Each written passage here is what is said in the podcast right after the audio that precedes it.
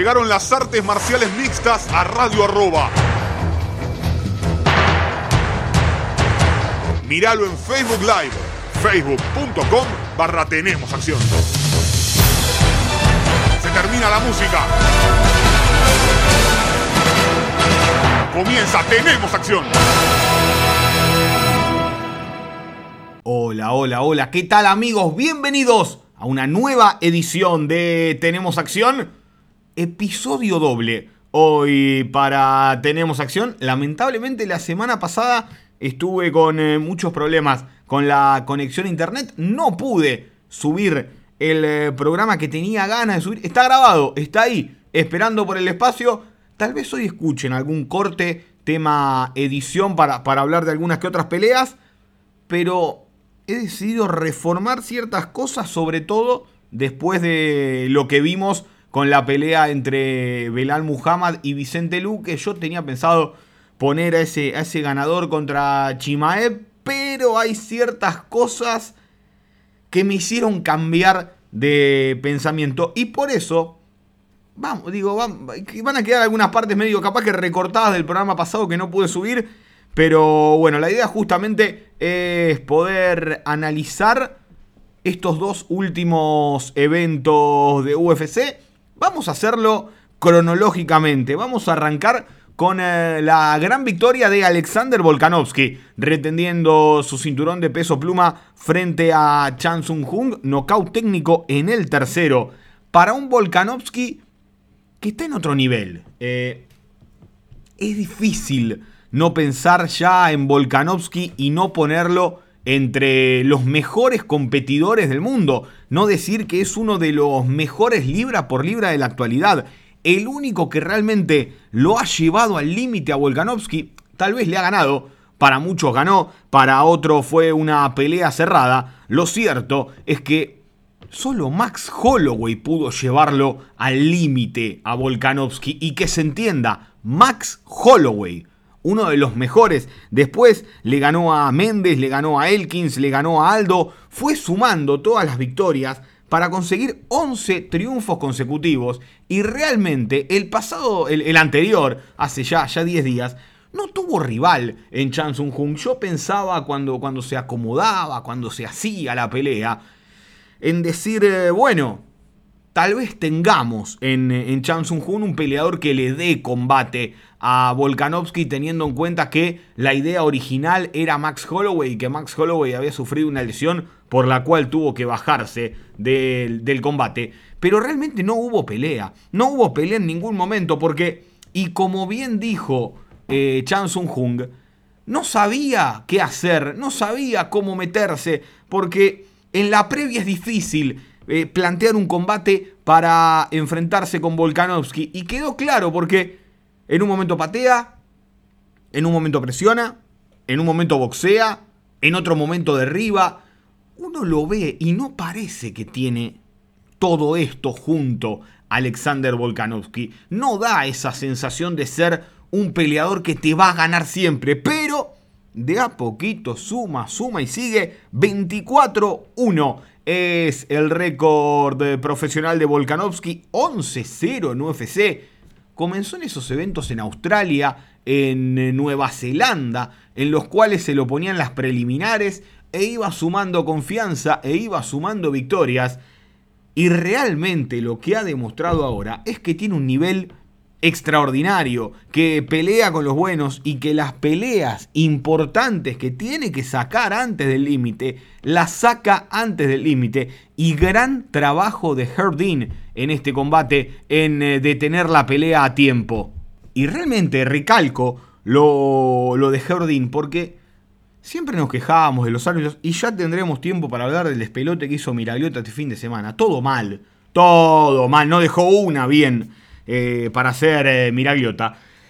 Pero estuvo muy bien porque era una pelea que ya tenía ganas de parar Jardín con el tiempo, que ya tenía ganas de decir, bueno, esto ya no da para más, pero no, no había un momento claro en el cual detener el combate. No lo hizo la esquina, entonces lo hizo él. Y me parece que, que esa es la gran clave. De, bueno, che, hasta acá basta, listo.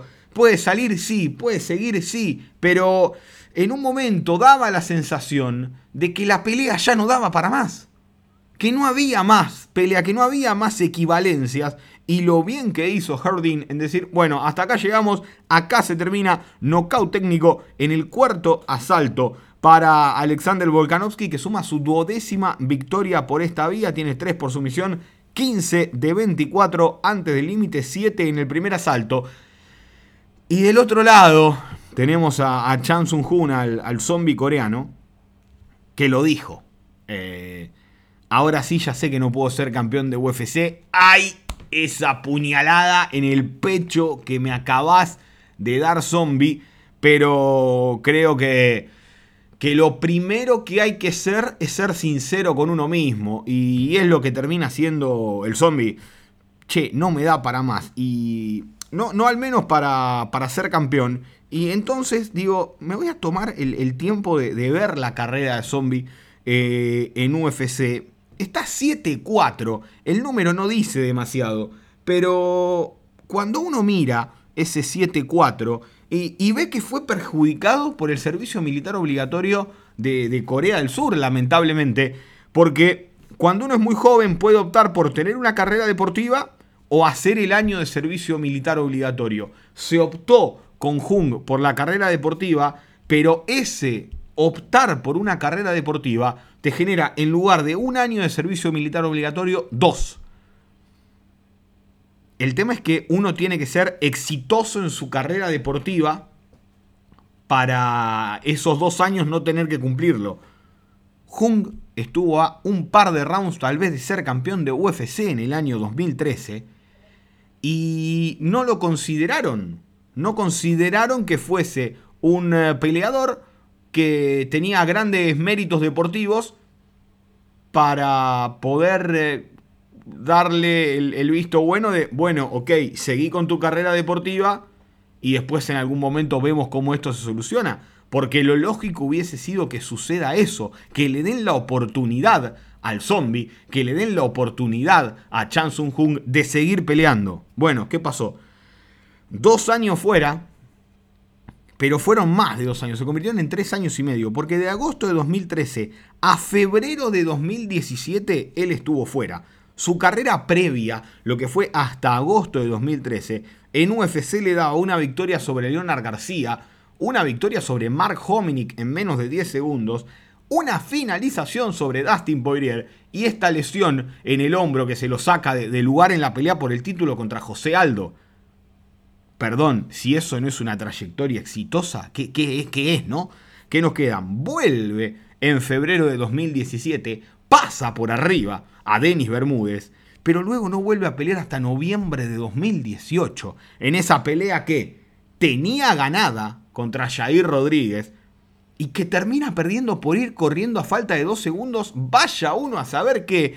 Y Jair Rodríguez que mete ese codazo épico e inolvidable que le termina dando la victoria al eh, peleador mexicano. Le ganó a Moicano, le ganó a Edgar, pierde con Ortega, le ganó a Danigue, se cae la pelea de Volkanovski con Holloway y él toma esta oportunidad. No le alcanzó, estuvo muy lejos realmente de conseguir la victoria. Fue todos los rounds, dominado por Alexander Volkanovski y es por eso que el campeón retiene su título. ¿Qué sigue para cada uno de ellos? Para el lado del zombie voy por el lado de entretenernos con peleas. A mí me parece que el zombie contra Jane Burgos puede ser una pelea épica.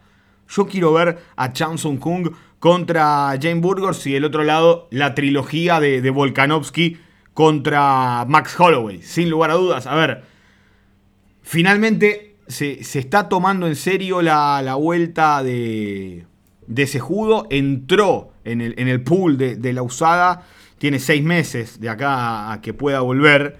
Eh, pero realmente no quiero ver hoy Volkanovski con Sejudo. Es más, a Sejudo lo quiero ver en la categoría de abajo. Lo quiero ver en 61 kilos, que me parece.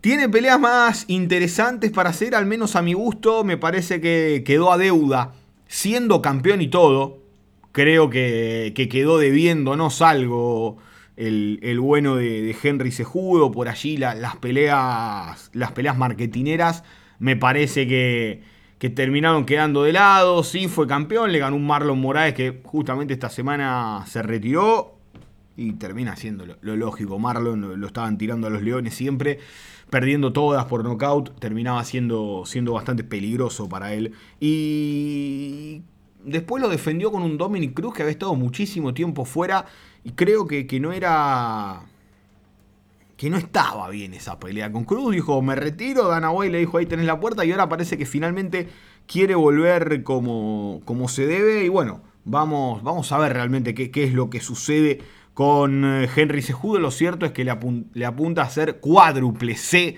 Le apunta a Alexander Volkanovski. Realmente no sé si, si, si estará... Vamos a ver, qué sé yo. Uno uno termina sin, sin, sin saber finalmente cómo, cómo volverá alguien tras un poco más, serán dos años y medio prácticamente fuera para Henry Sejudo. Como les digo, yo lo quiero ver volviendo en 61 kilos, no en 66. Además, me pica esto de que gane el título en 66 y se vaya. Como que desprestigia toda la categoría y se vaya. A mí me gusta que un campeón, ya lo saben, se quede, tome sus oportunidades, sí, pero que, pelee, que se la banque. Que, ok, dale, listo. La gané cuatro veces, ahora subo, ahora pido, ahora me. No, ok. No quiero que entre, gane y pasen dos peleas y se vaya. Quiero que se quede. Si va a volver, quédese, mi querido Henry Sejudo.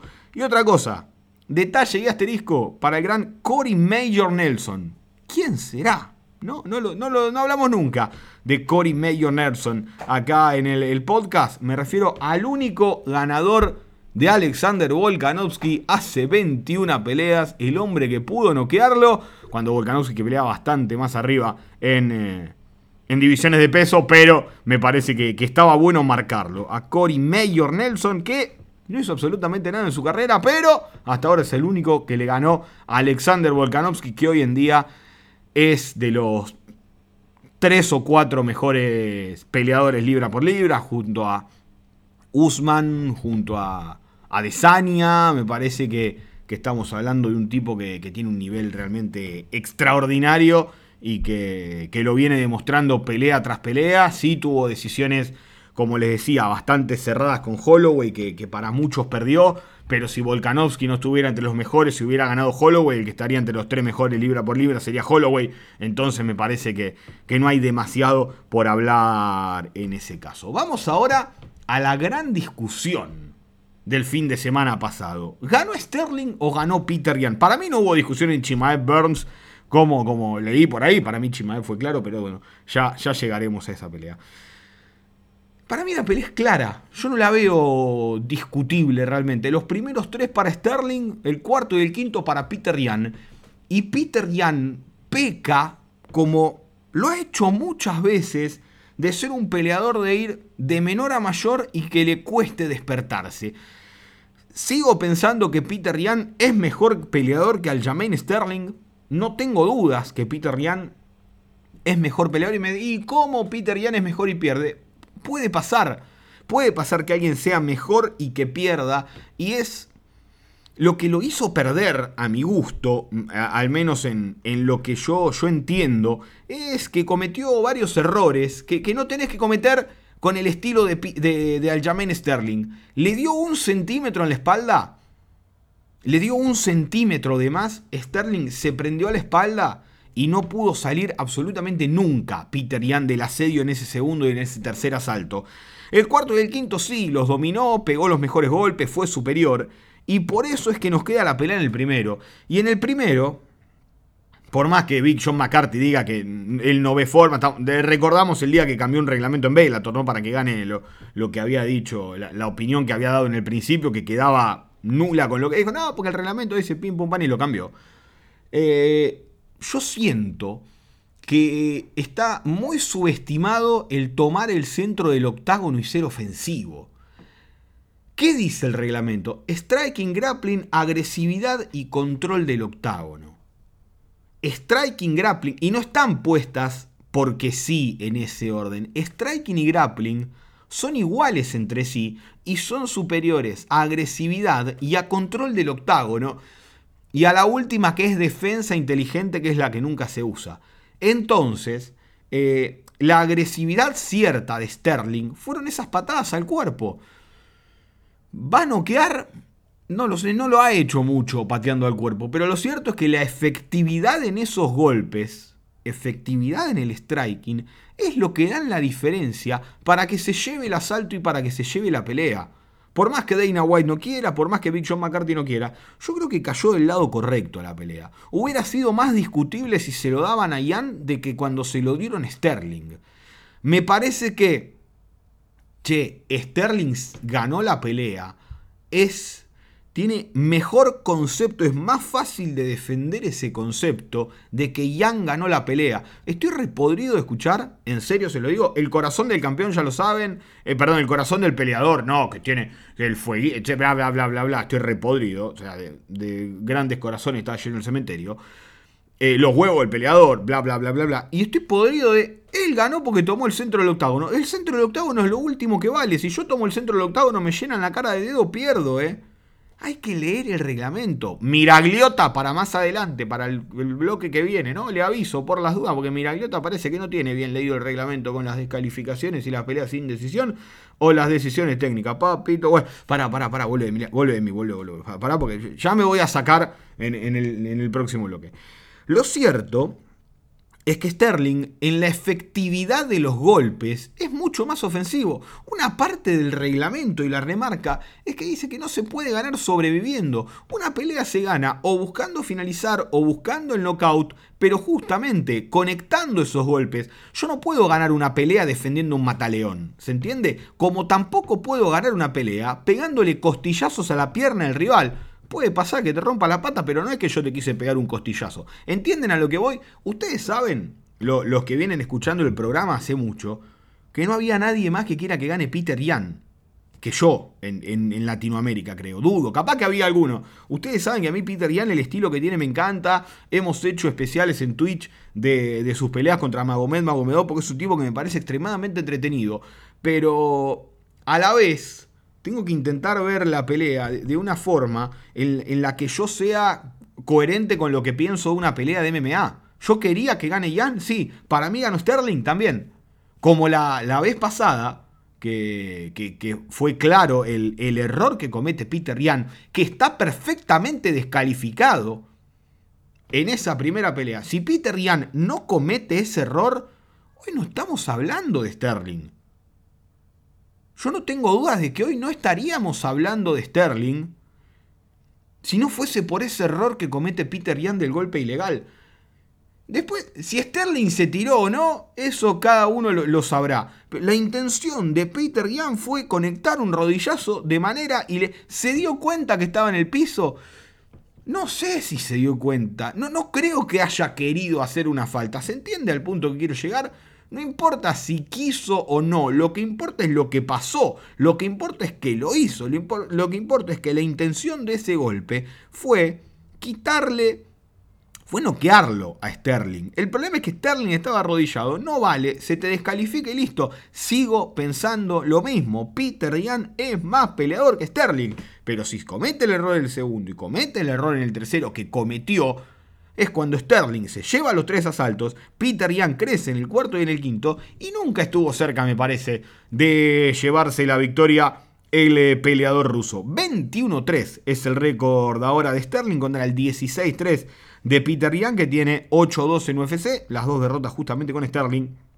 Y del otro lado, tenés un Sterling que, supo reacomodarse, que perdió con Caraway y Asunsao brutalmente con Marlon Moraes perdió brutalmente con Marlon Moraes, en ese momento fue uno de los mejores knockouts de ese año, y después cosechó siete victorias consecutivas. Hay que poner el respeto donde se tiene, tiene que estar el respeto. Le ganó a Brett Jones. Y además escuchen los nombres. Brett Jones, Cody Steyman, Jimmy Rivera, Pedro Muñoz, Cory Sanhagen. A Cory Sanhagen le ganó en menos de un minuto y medio. A Cory Sanhagen lo pasó por arriba.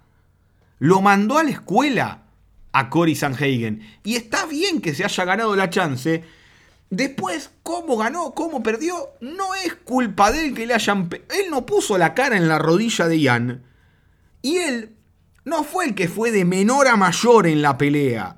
Si alguien se tiene que sentir culpable por lo sucedido, ese, sin lugar a dudas, el equivocado en todo fue Peter Yan. En el rodillazo en la primera pelea y en cómo arrancó esta, esta segunda. Si Yan se suelta un poquito más, si Yan larga un poco más las manos, yo no tengo dudas que el resultado hubiera sido otro. Pero si vos cometés dos veces el mismo error de darle la espalda a un tipo como Sterling, después podemos decir, no, pero no lo finalizó, no esto. Ok, ¿tuvo escasa capacidad de finalización Sterling? Sí, por supuesto, se equivocó. Claro que se equivocó, tendría que haber buscado, aunque para muchos fue 18 uno de los dos asaltos. Para mí no, en ninguno ha llegado. Eh, porque sobre todo cuando eh, lanzó en el ground and pound estuvo poco, pero realmente Sterling eh, lo dominó, lo controló y se termina llevando la victoria, le guste a quien le guste. volvemos a lo mismo, la clave, el problema está en lo sucedido en el primer asalto. La pelea se termina definiendo por lo sucedido en los primeros 5 minutos. No en el segundo, no en el tercero, no en el cuarto, no en el quinto. Se termina definiendo por lo sucedido únicamente en el eh, primer asalto que, a mi entender, fue favorable a, al Jamen Sterling. Y a ver, acá, acá se, me cruzan un, un poco, porque yo quiero ver Peter Yan con TJ Dillashaw, pero creo que a TJ Dillashaw le van a dar la chance con Sterling. Y ahí tenemos un Sterling, Dillashaw, Yan, Aldo, y yo te meto a Sejudo en toda, en toda esta vuelta. Sanhagen se quedó sin rival, pero me parece que Sanhagen debería estar reservado para el ganador de Font contra Chito Vera. Y entonces acá como que tengo 5 para dos peleas. Sterling Yan, Aldo Sejudo y Dilayo. Yan, contra Dilayo a mí me parece una pelea extraordinaria. Aldo con Yan me parece que una revancha estaría muy bien. Sterling contra Dilayo me parece que es un lindo choque de estilos. Eh, después el tema es ver qué pasa si ganan Jan y gana, y gana Sterling, si es que se da la, tercera. Yo no creo que estén con ganas de hacer muy, muy rápidamente esa tercera. Se judo con Peter Jan, se judo con Aldo, Jan a esperar, Jan mirar un poquito más para atrás. Eh, y bueno, Sanhagen que, que peleó con Sterling, con Jan, con Dilla, yo Sanhagen que peleó con todos, ¿no? Por eso como como que un poquito lo, termino corriendo a, a Cory Sanhagen. Pero bueno, vamos, vamos a ver dónde se, termina acomodando todo esto. Yo creo que el número puesto para pelear con Peter Yan era TJ Dillashaw, entonces debería seguir eh, siendo TJ Dillashaw el, el, rival de Sterling. Me encantaría verlo a Yan contra Aldo o contra, o contra Sejudo. Eh, ¿Por qué no pensar en la vuelta de ese judo directamente a por Sterling, por el título gallo, sin tener que pasar por muchos más filtros? Entonces tendríamos un Dillashaw contra Jan. ¿Y por qué no también pensar en una revancha entre Sejudo y Dillashaw con el de 61 en juego? Sejudo contra José Aldo. Yo quiero que Sejudo vuelva en 61. No sé si lo convencerán porque él quiere volver eh, en 66 para ser eh, triple campeón, el primer triple campeón de la historia de, UFC. Pero lo, que yo siento es que lo mejor que puede hacerse jugo es meterse acá y, y que termine toda, toda esta vuelta. Ahora creo es a lo que vinieron. Porque el hype que tiene Chimaev es casi absurdo por momentos. Los números que manejan Chimaev son casi absurdos. Y uno decía, eh, ¿qué va a pasar cuando no esté este, cuando no esté el otro? Siempre aparece y no es necesario construirlo. A Chimaev no lo construyeron. A Chimaev eh, su, actitud y su nivel lo llevó a, en su quinta pelea en UFC, estar peleando con el tercer mejor peso welter del mundo que es Gilbert Byrne. Y vaya pelea que hicieron. Porque yo era uno de los que decía, bueno, che, paremos, esperemos a ver cómo le va. Esperemos a ver qué pasa cuando le pegan. Sintió los golpes en el segundo round, porque le pegó y le pegó mucho realmente Gilbert Burns en el segundo round. Se la bancó, fue y le ganó la pelea en el tercero. Y le ganó la pelea en el tercero. Nos sacamos la duda de el cardio, bastante bien. Me hubiera encantado que fuese a 5. Esta pelea tiene que ser a 5. Basta de no armar peleas a 5. Pongan un billete más. Estas peleas se venden sola. Esta pelea era 5. Yo no tengo ninguna duda. Esta pelea merecía 5 rounds. Yo me quedé con ganas de ver dos rounds más. Y con dos rounds más me iba a quedar como la mejor pelea de la historia sin lugar a dudas con dos de perdón, del año. No, no, de la historia. No, no, no, no, no, no, no, no, espere, corte, corte. Ahí está, de, la mejor pelea del año. Me faltaron esos dos rounds. Y ahora la próxima pelea de Chimaev tiene que ser a cinco, Tiene que ser a cinco porque la sensación que me queda es que no sé si está para pelear cinco rounds con Usman. No sé si está para pelear 5 rounds con uh, Kamaru Usman. Y del otro lado, Gilbert Burns, que me parece que en las dos derrotas ganó más respeto que, a lo largo de sus victorias. Me parece esa la sensación. La derrota con Usman, a quien le pegó en el primer asalto y casi lo, hizo, lo hizo trastabillar, lo hizo pensar dos veces. Si no me acuerdo, lo, sentó incluso. Y esta con, con Chimaev, que es un che bueno. Durinio estaba bien. A ver, por algo es de los mejores. Por algo es de los mejores. Y, y con lo que después vimos la siguiente semana con Luke y Muhammad, me parece que Usman Covington, Burns, Chimaev. Edwards no estoy tan seguro, pero me parece que están dos o tres escalones por delante. Y al haber visto estas dos peleas, me, termina quedando todo cómodo para Yo había, le, soy honesto, yo tenía marcado el Luque contra Muhammad la, para el ganador, para Chimaev. Y yo quería ver a Covington con Gilbert Burns. Me, gustaba mucho la idea de ver a Covington con Gilbert Burns, por más que Duriño viniese de, derrota y Covington de ganarle a Masvidal, porque hace mucho tiempo que Covington no pelea con alguien eh, en, buen momento sacando a Usman. Siempre le ganó a Goodley, le ganó a Masvidal y, perdió dos con Usman. Y, me parece que necesita de, de esa victoria contra un top de la categoría que esté pasando un gran momento. Pero después de haber visto Luke con Muhammad, termino cambiando. Quiero ver a Covington con Chimaev, que es de lo que tanto se habló. Me parece que Covington es un peleador hecho y derecho para complicarlo a Chimaev, porque Chimaev no lo va a poder derribar. Hay que ver cómo se maneja Chimaev con alguien. Va, tal vez lo derriba. Me parece que no lo va a poder derribar tan fácil. Duriño nos dejó claro que se le pueden poner de pie a Chimaev. ¿Por qué? Porque una cosa es pelear con un tipo que está fuera de UFC, otra con un top 15, otra con un top 3. Y, y estas peleas y ganar estas peleas es muy importante para Chimaev. Hay que tener en cuenta eso. Quieras que no, tiene 27 años, es 11 peleas como profesional. Y un flaco que tiene que seguir mejorando. Un pibe, cabe la calificación de Che. Este pibe puede seguir mejorando. 27 años, por más que parezca que tenga 40 y que esté peleando hace 20 años en UFC. El tipo tiene todo para ser una superestrella. Y sigue el caminito este que yo vengo planteando, creo, hace ya casi que desde que debutó Chimaev y que se veía que, le iban a dar estas oportunidades. Digo de, ok, si Burns le gana a... A ver, en el mismo evento que peleen, perdón, que Usman, que peleen Usman y Edwards, tienen que pelear Chimaev y Covington. Yo no tengo dudas al respecto. Usman Edwards, el mismo evento Chimaev Covington. Eso no tengo dudas. Si mete el 16-0 Usman y si Chimaev logra imponerse a Covington, tenés el invicto sensación contra el que quiere romper el récord histórico de victorias consecutivas de Anderson Silva en UFC. Háganlo. El plan es perfecto. ¿Podrá Usman romper el récord de Anderson Silva enfrentándose a la sensación invicta? Uf, se cuenta sola la historia, ¿eh? Se cuenta sola la historia.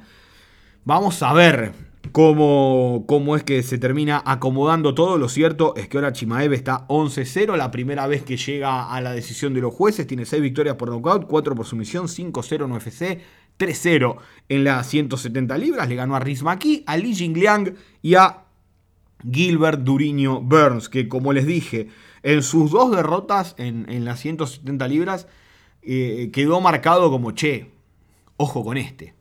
Tengamos cuidado con este, que, es complicado de, verdad. Y a Gilbert Burns me gustaría verlo con Belal Muhammad. Me parece que, que por ahí viene, viene también un poco la historia de, de esta pelea. Eh, ya vamos a hablar de, de Muhammad y de, y de Vicente Luque a lo largo del programa, del segundo bloque de este episodio doble de Tenemos Acción. Le mandamos besito grande a toda la gente de Telecentro ahí. No saben, chicos, la cantidad de veces que quise subir el programa. Debo haber tenido unos 40 intentos de subida y de repente se colgaba. en un momento habíamos llegado al 85%. Tiro en el pie. Pero bueno, se, hizo lo que se pudo. Lamentablemente no, llegamos al objetivo. Y bueno, acá estamos, acá estamos haciendo el, doblete que, les debía. Con respecto a los otros combates del eh, main card, Mackenzie Dern se impuso en fallo dividido en tres asaltos a Tessia Torres. Tiene. que es difícil lo de Mackenzie. Porque tiene un récord de 7-2. Perdió con Rivas y Rodríguez. 7-2 en UFC. Y a mi gusto, a mi gusto, me, parece que está muy alta en el ranking y, esto le termina de, sacar oportunidades. Porque vos tenés a Rose peleando con Esparza, tenés a Joana peleando con eh, Zhang Lee, tenés a Marina Rodríguez que ya le ganó a Mackenzie. Entonces es como que quedó en dónde la metemos a Mackenzie. a ver, me parece que si Rose le gana a Esparza, es muy difícil que Joanna Whaley vuelvan a tener una chance con ella. Le ganó a las dos dos veces. Y entonces la chance la merece Rodríguez, no la merece ella. Increíble lo del segundo round, ¿no? Que se tiró a, esa Kimura, le, llamó a la guardia una brillante. Brillante lo, lo de Mackenzie, me encantó el intento pero e, e, está en una, en una situación muy, muy, muy complicada. Eh, y del otro lado, tenés a Tessia Torres, que está 9-6 en UFC, y escuchen, de las primeras ranqueadas. Le ganó dos veces Ángela Gil. Perdió con Rose. Perdió con Andrade. Perdió con Johanna. Perdió con Whaley. Perdió con Rodríguez. Y ahora pierde con Mackenzie. Peleó con todas. Con todas. No dejó una sin pegarle, o sin que le peguen, da, igual. Y nunca fue un hueso fácil de roer. Siempre fue una peleadora muy complicada, Tesia. Siempre fue muy difícil ganarle a, Tesia. De, ahí arriba, la única que me queda suelta es Esparza si pierde con Rose, que ya, además ya peleó en el Ultimate Fighter. Aunque para mí, eh, la, pelea para, para Mackenzie es Esparza si pierde con Rose Namayunas sobre todo por el estilo, porque es una peleadora que derriba, es una peleadora wrestler eh, esparsa, y del otro lado tenés a Mackenzie que con el correr del tiempo se hizo una peleadora muy sólida. Cuando peleaba Mackenzie siempre dudábamos se iba a dar el peso. Eh, cómo, cómo, se venía preparando. Viene mejorando mucho en el boxeo. Después vemos si gana bien, gana mal, esto, el otro, pero eh, viene mejorando, busca mucho las finalizaciones, es constante el, trabajo que hace. Y me parece que con Esparza podría ser un hermoso choque de estilos. Hay que ver si, si finalmente logra, logra darse esa, esa pelea. Yo creo que Esparza, pero bueno, nada, quedaría Tesia mirando muy para atrás. Pero es, es, es, es difícil, realmente es, es muy, pero muy complicado elegir o ver con quién puede, puede pelear cada una de ellas. Está la vuelta de Andrade para pelear con Mackenzie. Tal vez, tal vez pueda ser Jessica Andrade, pase lo que pase en su pelea, en su próxima pelea con Lemos, la rival de Mackenzie. Eh, está, está difícil. El Whaley Johanna me parece que que complica todo. Por más que sí quiero ver la revancha, que fue una pelea épica, que fue la mejor pelea del 2020, pero complica para, para, allanar caminos. Y sobre todo por estilos, ninguno termina siendo demasiado interesante para Mackenzie, porque tanto Whaley como Joanna me parece que le defienden los derribos y le llenan la cara de dedos. Me parece, me parece que, que a Mackenzie la complica estar tan arriba en el, en el ranking. Una lástima no haber visto a Dricus Duplessis, el sudafricano, que iba a pelear con Chris Curtis. Se lesionó Chris Curtis, pasó a pelear con, con Anthony Hernández, iba a decir Alexander, con Anthony Hernández.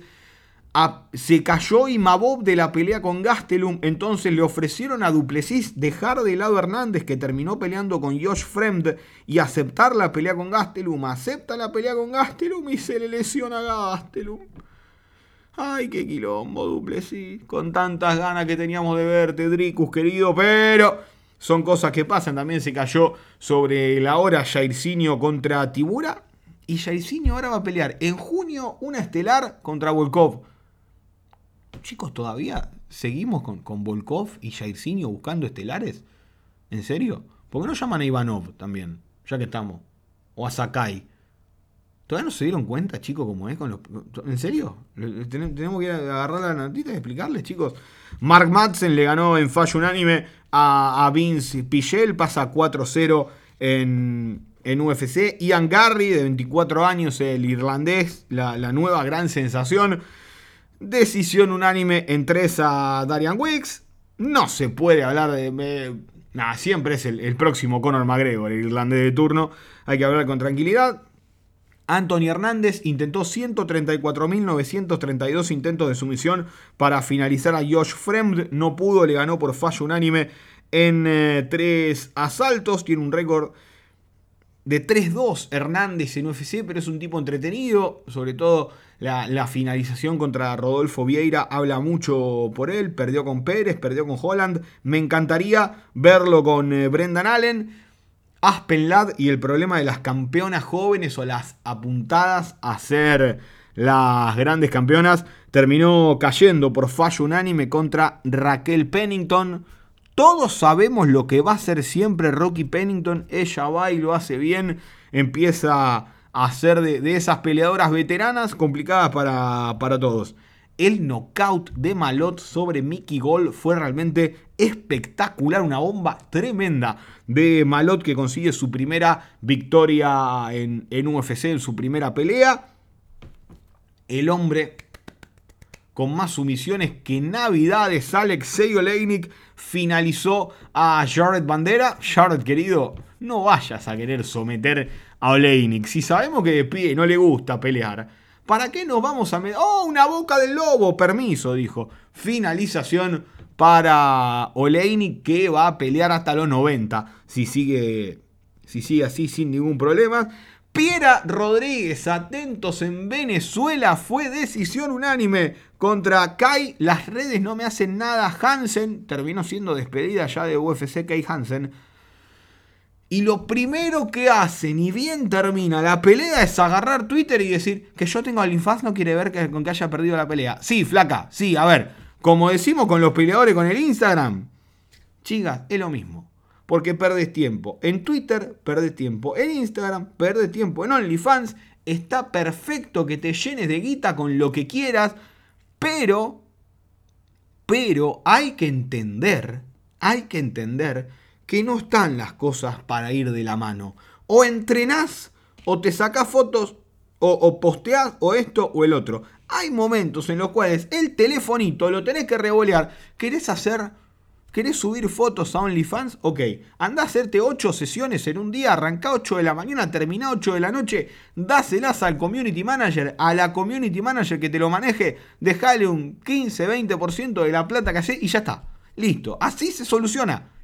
Así se suele. No, y, te das cuenta que no son posteos corporativos como si te das cuenta de muchos peleadores. Menos Instagram, menos selfie y más entrenamiento. Porque encima lo primero que después hacen es decir, no es culpa de esto. Entonces, cuando vos salís a decir, no es culpa de esto, sabés que es culpa de esto. Lo sabés. El día anterior no había dado el peso, hizo el combo perfecto para que la rajen. Lamentable, tiene 22 años, muchísimo futuro por delante, pero mirando para cualquier lado. Pero con objetivos en otros lados. Entonces, si vos querés tener suscriptores en un lugar y querés ser peleador profesional, o acomodás para que esa cantidad de suscriptores que te generan un dinero mensual, que tal vez es mayor que el que te paga UFC, porque Paige Van Sant gana más plata un mes en OnlyFans que en toda su carrera en UFC. Y la aplaudo y está perfecto. Pero no van las cosas de la mano.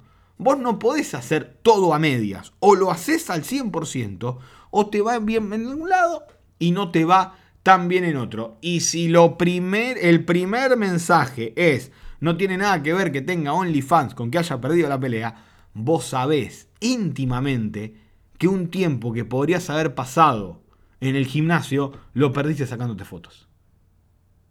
Está bien, está mal, es su vida, que cada uno haga lo que quiera con su vida, pero que no se quejen si después no da el peso, si después no gana y si después termina diciendo, che, que bolo tendría que haber hecho tal o cual cosa. Y eso para cualquier peleador, eso para cualquier peleador. Porque eso, no, pero son 20 minutos, 20 minutos que capaz que lo podrías haber tenido en un mejor descanso, 20 minutos, una hora que esto, el otro, el otro, el otro. El teléfono en ciertos momentos hay que tirarlo a la bosta y no hay que darle pelota. Y con respecto a la primera pelea, Julio Arce le ganó en fallo unánime.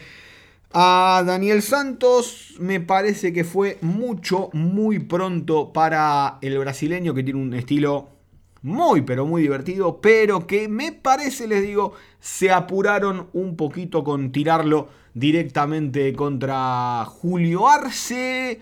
Tal vez con alguna que otra pelea. En un momento era, era uno de los rivales de Marce. También lo había sido Jim. Hay otras cosas raras, ¿no? Porque después Marce también tenía la pelea con Kevin Krum y terminó peleando con Kyler Phillips. Y lo veíamos a Kevin Krum el otro día que Galateng lo pasó por arriba. Y es como que decís, che, me parece que se apuraron con Marce en tirarlo a Kyler Phillips, ¿no? Bueno, lo cierto es que de esta manera vamos a terminar el, primer bloque de, Tenemos Acción, de este Tenemos Acción, de este capítulo doble, capítulo especial, por, por lo que ya saben que, se quedó el primero. Le metí un cortecito por ahí para, para acomodar ciertas cosas que me parece que quedaban fuera de tiempo, al menos con lo de. con la aparición de ese judo de nuevo en el pool de la usada y lo de. lo de Belal Muhammad con, con Vicente Luque nada, le repito, ese detalle que le metí tijera para actualizar un poco el análisis, porque con, 10 días de anticipación, uno, 10 días posterior a la pelea, perdón, uno, uno sabe un poquito más cómo, cómo fue que, fue quedando todo armado.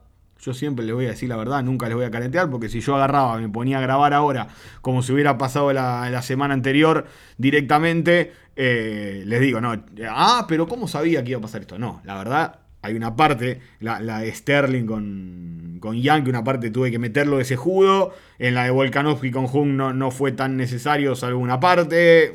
Que, se entienda, que, que, fue editado, que se grabó nuevamente la gran, la gran mayoría de, de este primer bloque. Nos vamos a la pausa y tras la pausa venimos con el análisis de lo sucedido en eh, el evento, en el Fight Night que enfrentó a Vicente Luque. Una lástima, Esperaba más de Vicente contra Belal Muhammad. Pausa, 5 segundos y ya volvemos, dale.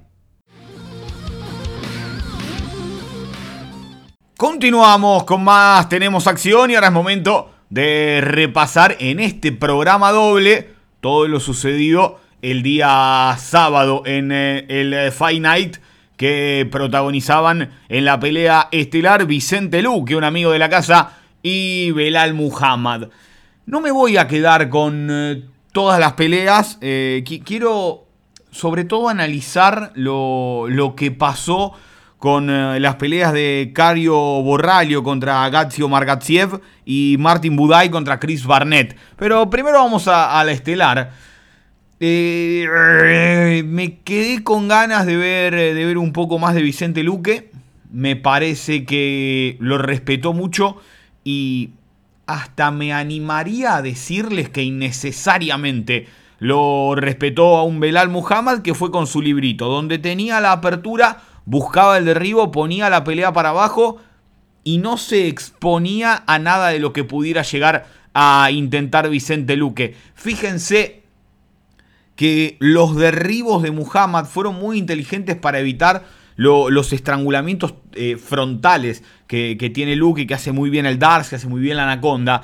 Y tan solo una vez tuvo un atisbo de media posibilidad, creo que fue en, en, el último asalto, cuando Luke pudo llegar a haber hecho algo, pero realmente hubiera sido muy, pero muy complicado que cierre la sumisión. Fíjense que no le daba la oportunidad Muhammad de hacer un sprawl y desde el sprawl sacar la finalización, algo que hace muy bien, sino que directamente iba por el derribo cuando lo enganchaba en, el, en cuanto más vertical estaba Luque, es cuando, cuando eso lo aprovechaba Belal Muhammad para, para ponerlo para abajo, para controlarlo en el suelo, para dominarlo para no hacer mucho más que eso. Tampoco vamos a decir que Muhammad eh, eh, estuvo sobrado en la pelea, ni, ni mucho menos. Hizo lo justo, lo necesario y ganó bien, ganó de forma correcta la, la pelea por, por, decisión unánime después de cinco asaltos. Pero a mí lo que me quedó... Yo quería ver a, a Muhammad peleando con Chimaev o a Luque peleando con Chimaev. Y, a mí me queda la, sensación, como, como, les decía antes, y por eso reformé un poco y lo hice de vuelta prácticamente el, bloque 1 por completo, que era un programa entero. Eh, me queda la sensación de que Usman, Covington, Burns, Chimaev, el resto. Pero que hay una diferencia.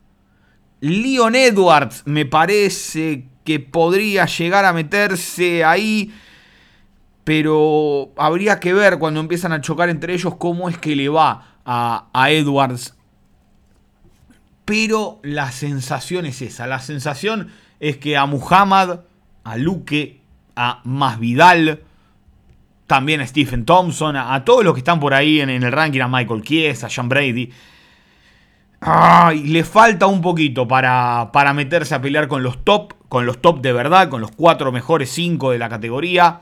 Por más que el ranking diga, diga lo que diga. Por eso, me parece que lo lógico es que Chimaev pelee con Covington a cinco asaltos y si gana, pelee por el título. Y que Muhammad ahora se enfrente con Gilbert Burns. Me parece que, además con toda la historia que tiene Burns, con, con Luke, que, que son muy amigos, compañeros de equipo, me parece que que está bien contada la historia. Y Vicente, mirar un poquito para atrás, tal vez John Brady, tal vez el que gane de Neil Magni con Rachmonov. El, que entra a las 8 y se va a las 17, siempre. ¿eh? Tiren lo que le tiren, él acepta. Me saco el sombrero con Neil Magni, que ahora estará enfrentándose con el invicto Rachmonov. ¿Por qué no también pensar en un, un Vicente Luque contra Li Jingliang? Creo que para el ganador de Poncinibio y Michel Pereira puede ser un poco alto en cuanto a números. Hay que ver hasta dónde cae Vicente. Si no, también podría ser más que interesante la pelea para el ganador de, Santiago y de, y de Michel Pereira. Ese combate frente a Vicente Luque. Vamos a ver cómo es que se termina acomodando todo. Y a ver, vamos a marcar ciertos detalles. Vicente Luque está 10-2 en las últimas 12 peleas. Los que dijeron, tiene 30 años. Los que dijeron, no, porque ya vieron cómo es esto. Cuando uno habla más o menos en castellano y, como que intentamos apropiarlo un poco, el padre de Vicente es chileno y la verdad que habla de, manera perfecta nuestro idioma. Eh, ya, em, no, no está para campeón. Para, tiene 30 años, le queda evolución por delante. No todos nacen para ser campeones a los 24, a los 25. gana una pelea y, está hablando de vuelta con los top, Vicente Luque. Que se entienda esto. Y una pelea marketinera con más Vidal, para mí recontra da. Para mí, en mi opinión, pero no creo que, que más Vidal acepte por el, el perfil que tiene Luque, que que es un pibe más tirando a buena onda, copado, todo, todo lo contrario a lo, que, a lo que vende normalmente Jorge Masvidal. Ahora vamos a meternos en lo que es una decisión técnica. Hablado ya el combate estelar, vamos a intentar explicar. A ver, primero y principal, ¿por qué no fueron sin decisión las peleas? Porque una pelea a tres asaltos con dos asaltos y un segundo cumplido no puede ser decisión. Cuando empieza el tercer asalto, no puede ser sin decisión. Cuando empieza el tercer asalto de una pelea a tres rounds, por una falta ilegal no intencional, se va directamente a las tarjetas y es por eso que se genera la decisión técnica. En una, si la pelea hubiese sido en cinco asaltos, tenía que comenzar el cuarto. Tienen que terminar los tres primeros, en el cuarto y en el quinto, por un golpe ilegal no intencional, está dada la decisión técnica. Creo que eso quedó más que claro, entonces siempre está bueno repasar de vez en cuando el reglamento. Ahora, ¿por qué fue decisión técnica y no fue descalificación? A ver, los dos casos son Dan Miragliota, un Miragliota que no le tembló el pulso el día que tuvo que descalificar a Greg Hardy. Ya entienden a lo que quiero llegar, ¿no? Eh, Greg Hardy conecta un rodillazo ilegal contra Alan Crowder en su momento. No, ilegal, descalificado, pum. Tim Means con Oliveira. No, bueno, no pasó nada. Dieron, dieron la pelea sin decisión. Acá, tanto Borralio como Budai quisieron pegar el golpe ilegal. Que quede claro, y, no, no les estoy echando la culpa ni mucho menos. Te podés bloquear, te podés no dar cuenta de algo, podés ver que hay una ventaja. A ver, Borralio, y, que quede algo claro, lo está levantando, le levanta el cuerpo para meter la rodilla y que la, que la mano se eleve, la que estaba Omar Gatsiev apoyando sobre la, sobre la lona para hacer el rodillazo ilegal. Borralio lo levanta para que, esa para que esa mano se levante y mete la rodilla. ¿Qué me demuestra con esto Borralio? Que quería pegar el golpe. Borralio quería pegar el golpe. Se volvió ilegal por una cuestión reglamentaria. Cada uno tiene que cuidar sus armas. Cada uno tiene que cuidar lo que hace, lo que intenta, lo que busca. Si el golpe se vuelve... A ver, es como hacer un gol con la mano. Tal vez no lo quiso hacer con la mano. Tal vez sí, pero no vale. Entonces, si a mí me anulan ese gol, acá es lo mismo. Vos tenés que fijarte qué tenés que hacer. Vos tenés que fijarte cómo está ubicado tu oponente para meter el rodillazo. Y en la pelea ya lo había intentado Borralio y se quedó. En un momento, porque se dio cuenta. Acá lo superó, llamémosle el marco, llamémosle la adrenalina, llamémosle, no se dio cuenta, llamémosle lo quiso hacer. No, se dio cuenta dónde estaba la mano del rival. El golpe lo quiere conectar. El golpe Borralio lo quiere conectar. No es, no es, no, no, estoy diciendo que quiera hacer algo ilegal. No se da cuenta dónde está la mano, pero la intención de pegar el golpe está. Entonces, cuando está la decisión de los jueces, cuando el árbitro le descuenta un punto, si le descuenta un punto, ahí ya considera la intencionalidad del golpe. Porque si fue un golpe sin querer hacerlo, no lo conecta. No, no, le descuenta el punto. ¿Se entiende a lo que quiero llegar? Entonces, Miragliota le descuenta un punto creyendo que Omar Gatsiev iba a seguir en la pelea. Pero a partir de este golpe, Omar Gatsiev no puede seguir y la pelea va a decisión técnica. Y cuando lo dice Bruce Buffer, cuando da la presentación, dice, la pelea llega a decisión técnica por un golpe ilegal no intencional. Entonces, si fue no intencional, ¿para qué le quitó ese punto a Caio Borralio? ¿Tenía ganada la pelea brasileño? Sí. Y tal vez eso le haya jugado en la cabeza Miragliota, decir, che, el otro se tiró. No me importa, porque si Omar Gatsiev no puede seguir por un golpe ilegal, Borralio, intencional como fue, porque no fue un golpe bajo, un golpe bajo en el movimiento puede llegar a pasar. Omar Gatsiev estaba contra la reja inmóvil y con una mano en el piso y Borralio lo levantaba. Estaba haciendo bien Borralio para despegar esa mano y meter la rodilla. La mano no se despegó, impactó en la cabeza. Entonces vos tenés que cuidar tus armas de cara a conseguir o no una victoria de cara a ser o no descalificado. ¿Te puede pasar? Sí, te puede pasar. Borralio, entonces, debería haber sido descalificado y tendría que haber ganado Omar Gatsiev. Nos vamos a una de las preliminares, a Martin Buday contra Chris Barnett. Acá pasó lo mismo, pero acá Acá, ¿vieron cuando, cuando uno hacía una ecuación, cuando era chico, que arrastraba el error y en vez de quedarle 2 le daba la raíz cuadrada de 745? Bueno, acá más o menos lo mismo. Budai le pega al cuerpo a Chris Barnett. Chris Barnett cae desparramado en el suelo. En ese momento ya daba para parar la pelea, porque no podía más Barnett.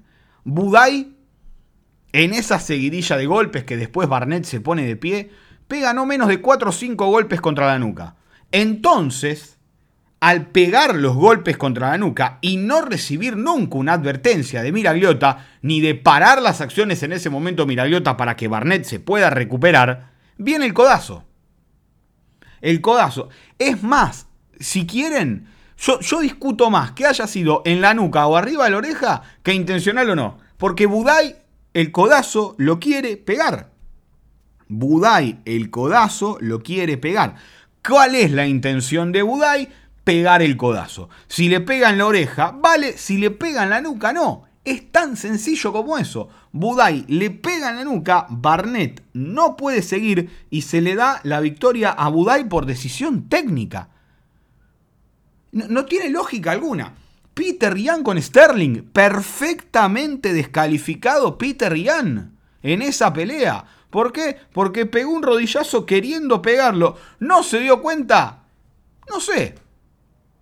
Al Jamen Sterling la agrandó, no lo sé, pero el golpe ilegal hace que no pueda continuar las acciones de la pelea al Yamain Sterling, entonces directamente se lo descalifica a Peter Yan. Fue en el cuarto asalto, tranquilamente podría haber sido decisión técnica y estaba mal. Estaba mal. Basta de cuidar a los infractores. ¿Tenía la pelea ganada Uday? Sí. ¿Tenía la pelea ganada Borralio? Sí. Pero están cuidando a los infractores. Porque con este criterio, cuando ganás dos rounds, pegás un golpe así, uy, no me di cuenta, a lo sumo alguno te descontará un punto, como hizo a mi gusto mal Miragliota, pero terminás ganando. Entonces, estás, eh, ¿de qué estamos hablando? ¿Para qué hacen las reglas si después no las van a usar? ¿Va a ir el equipo de Margatsiev? ¿Va a ir el equipo de Barnett a quejarse con la comisión atlética? Sí, probablemente. ¿Le van a dar vuelta el fallo?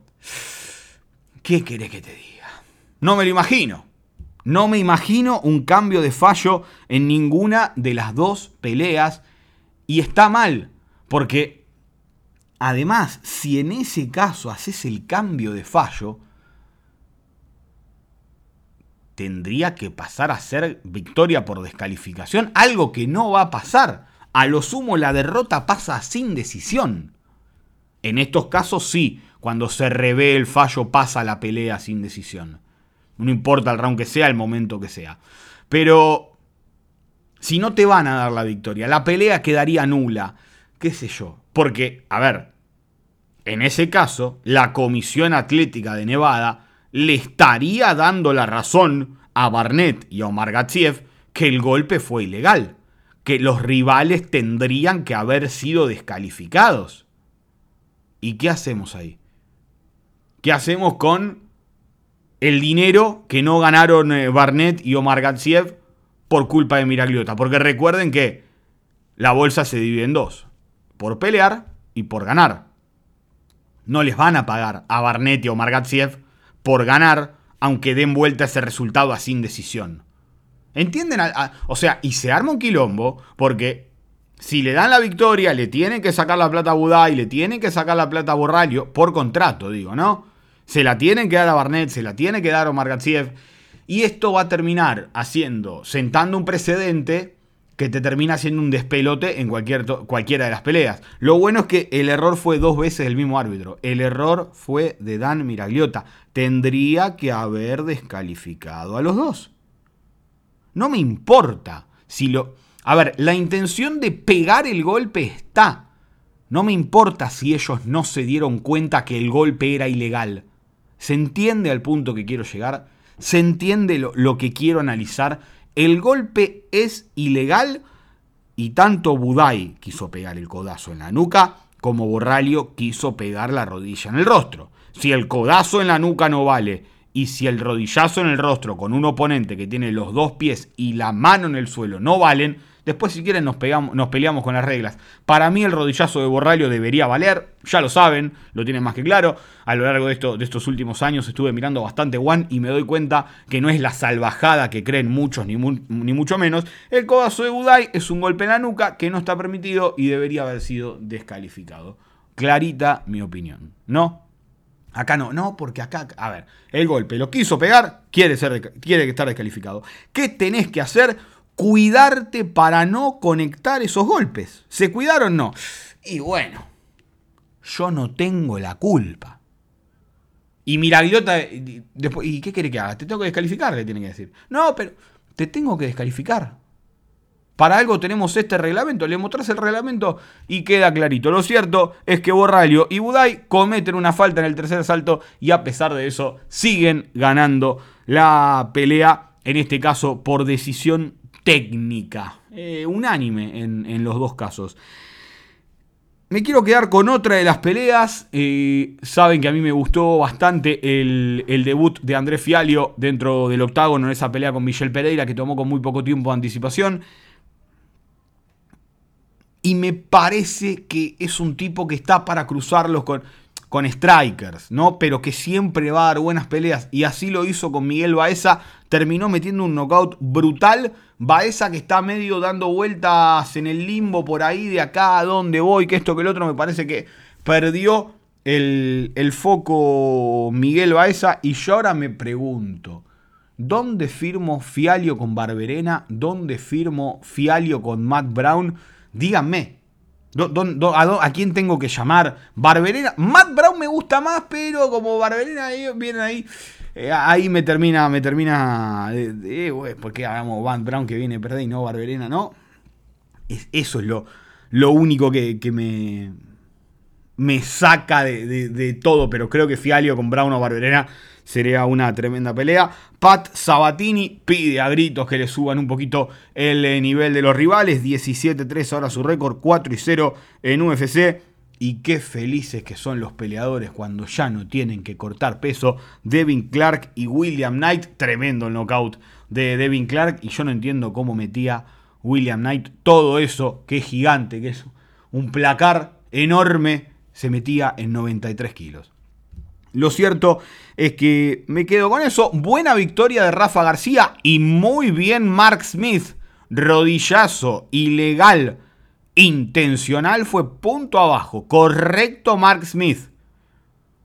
¿Por qué no le dan más, un poquito de más oportunidades a Mark? ¿Dónde estaba Gerso que nos metieron a Miragliota? Una pandemia sin tener que fumarnos las cositas de Miragliota estuvimos en UFC casi. ¿Dónde estaba Herzog? Llamen a Godard, no lo dejen en Ares, llamen a Godard. Hablando de Ares, mirá, y justo no lo tenía ni escrito, pero linda victoria de, Pepi el otro día de Laureano Staropoli, su vuelta en triunfo, en su vuelta a, las 77, a los 77 kilos, a las 170 libras en eh, la promotora francesa. Fue sobre Carl el eh, peleador eh, británico. Y me quedan claras un par de cosas con esta victoria de Pepi la primera, el grave error de intentar pelear en 84 de, en una categoría que no es de él, que no es su categoría, claramente es la, división de 77 kilos y claramente Pepe es con Martín Giralda al lado eh, y no los últimos tres días del campo. 10 días y ayudarlo a llegar a 77, llegar bien a 77, dar el peso, de dar el peso a preparar una estrategia. Eh, se vieron cositas que, no se veían en Pepi, un par de, un par de derribos bien, un peleador ofensivo de vuelta. Eh, ganó nuevamente esa, esa frescura que tanto le faltó desde el, desde el segundo round con Tim Mince en UFC en adelante. Eh, las peleas con, con Pickett la pelea con Dolitze, ese eh, desde el rodillazo ese de, Minsk que, le movió todo, desde esa derrota Pepi no fue Pepi me parece en UFC, y acá se está, se está reencontrando con él y, y eso a mí es lo que más me gusta, que, se reencuentre con él, que consiga, que, que encuentre de nuevo ese camino. No va a volver hoy, no va a volver mañana, pero me parece que si se va acomodando en los 77 kilos de vuelta, en las 170 libras, eh, hace las cosas a conciencia, trabaja bien, tiene un equipo alrededor, ya tiene trabajo con, un nutricionista, y que estuvo eh, publicando, publicando mucho en Instagram que les mandaban las viandas de comida, el tema de, no pasarse de una línea de, bueno, ok, tenés que dar 77, no tenés que estar en 105, tenés que estar bastante más abajo. Digo 105, no sé en cuánto estaba. A mí siempre Martín me decía, yo ruego que se meta al campo y llegue en menos de 100. o sea, eh, Entonces creo que, que si logran acomodar todo de nuevo, se puede arrancar por supuesto, necesitaba sacarse la mufa, me parece que es lo clave, volver a sentirse ganador, volver a ser el que peleó con Thiago Alves, volver a ser para mí el mejor Pepi fue el del tercer round con Muslin Salikov, que no se le animó antes. Un Pepi que ahora me parece que también sabe que tal vez el rival, el nivel de los rivales es un poquito más bajo. Entonces se puede dar el lujo de intentar ciertas cositas nuevas. No estuvo girando innecesariamente. Creo que tiró un giro solo de, de los de puño, de los de codo, de los que sorprenden. Terminó errando por distancia pero al fin y al cabo la búsqueda fue buena, al menos para mí es es bastante interesante, que, porque se, había vuelto repetitivo con ese giro que no pegaba nunca, el giro que le había quedado el knockout a, Bazán en Bolivia, y me parece que de a poquito hay que ir reconstruyendo la carrera. Si lo escuchás hoy lunes por la noche, o martes, o miércoles por la tarde, a partir de las 18 horas, eh, comienza PFL, lo pueden ver en The Sport Fight, esto no es una... súmense tienen el canal 620 1620, lo que tienen DirecTV, la aplicación DirecTV Go, que tenés 7 días de prueba gratuita, salen 1500 pesos en Argentina. No es 1400 y algo, en realidad, no 1500. No es necesario ser cliente de DirecTV para adquirir la aplicación de DirecTV Go. Y ahí va a estar peleando Emi Sordi contra Corey Hendricks. Me parece que le viene bien el cambio a Emi. Eh, como que elimina a un rival de, los posibles en, semifinales como lo era Josh Silveira, al menos en mi sensación. Eh, era una pelea, por supuesto, muy ganable para Emilia de Silveira. Esta de Hendrix me parece que es aún mejor. Si Emiliano está concentrado y está bien, me parece que se puede llevar una buena victoria y unos buenos puntitos que lo pongan arriba rápidamente. Recordemos que son 10 competidores. Los 4 que más puntos suman a lo largo de dos peleas estarán clasificados a las semifinales y la final luego por el millón de dólares. Son 6 puntos si ganas en el primer round, 5 si ganas en el segundo, 4 si ganas en el tercero, 3 si ganas por decisión y menos 1 si no das el peso. Pero te obliga más que en las temporadas 18 y 19 en la que pasaban 8. Bueno, ahora pasan directamente 4, como pasó en la 2021. Emiliano intentará nuevamente meterse entre los 4 mejores y, por qué no, soñar nuevamente con el millón de dólares. Y también estará la participación del eh, paraguayo de Alex Martínez, que se metió en las semifinales del año pasado perdiendo con Loic Ratzabov, a quien le había ganado en eh, la primera ronda. En la segunda fecha perdió con Nathan Schulte, que era doble campeón de la categoría. Alex Martínez estará enfrentándose con el escocés, con el ex UFC Stevie Ray, que se había retirado y que decide volver a las artes marciales mixtas para meterse en este torneo de PFL por un millón de dólares.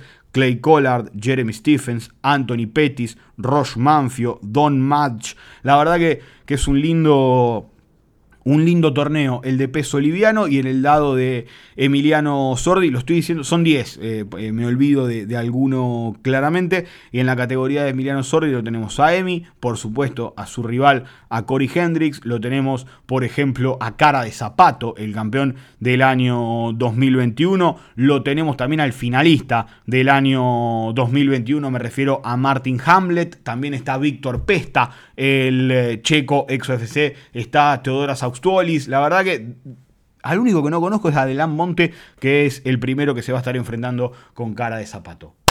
Chicos, esto ha sido todo por hoy, por este episodio doble. Eh, me imagino, los puristas se habrán dado cuenta, hay nuevo micrófono toma un poco más, tengo que empezar a practicar a ver desde dónde toma más, desde dónde toma menos, desde dónde toma mejor. Todo es para intentar mejorar al menos esta, esta edición de Tenemos Acción. De acá en adelante voy a ir ajustando que la ganancia del micrófono. Estamos con palabras que yo en mi vida, la ganancia del micrófono, que acá, que allá, que esto, que el otro. Yo antes me ponía en un micrófono, me acercaba lo más cerca posible porque era bastante ahí y hablaba. Ahora tengo que mantener una distancia, tengo que ver si es Cardoy, que, que esto, que el otro, que ya aprendí más o menos toqueteando por ahí en eh, YouTube y vamos a ver cómo es que termina saliendo todo este paquetito, este programa doble de Tenemos Acción. Disculpen la, Realmente, el evento de Carius Blades, el lunes me olvidé y después no tuve tiempo cuando hacerlo. En el medio no hubo evento. La semana pasada no tuve internet hasta el jueves y el jueves a la noche ya me pareció medio al pedo subirlo, entonces eh, he decidido hacer este capítulo doble. Es más largo que lo común, por supuesto, bastante más largo que lo común, son casi dos programas en uno. Espero que lo hayan disfrutado, nos vemos el próximo lunes con más. Tenemos acción, chao.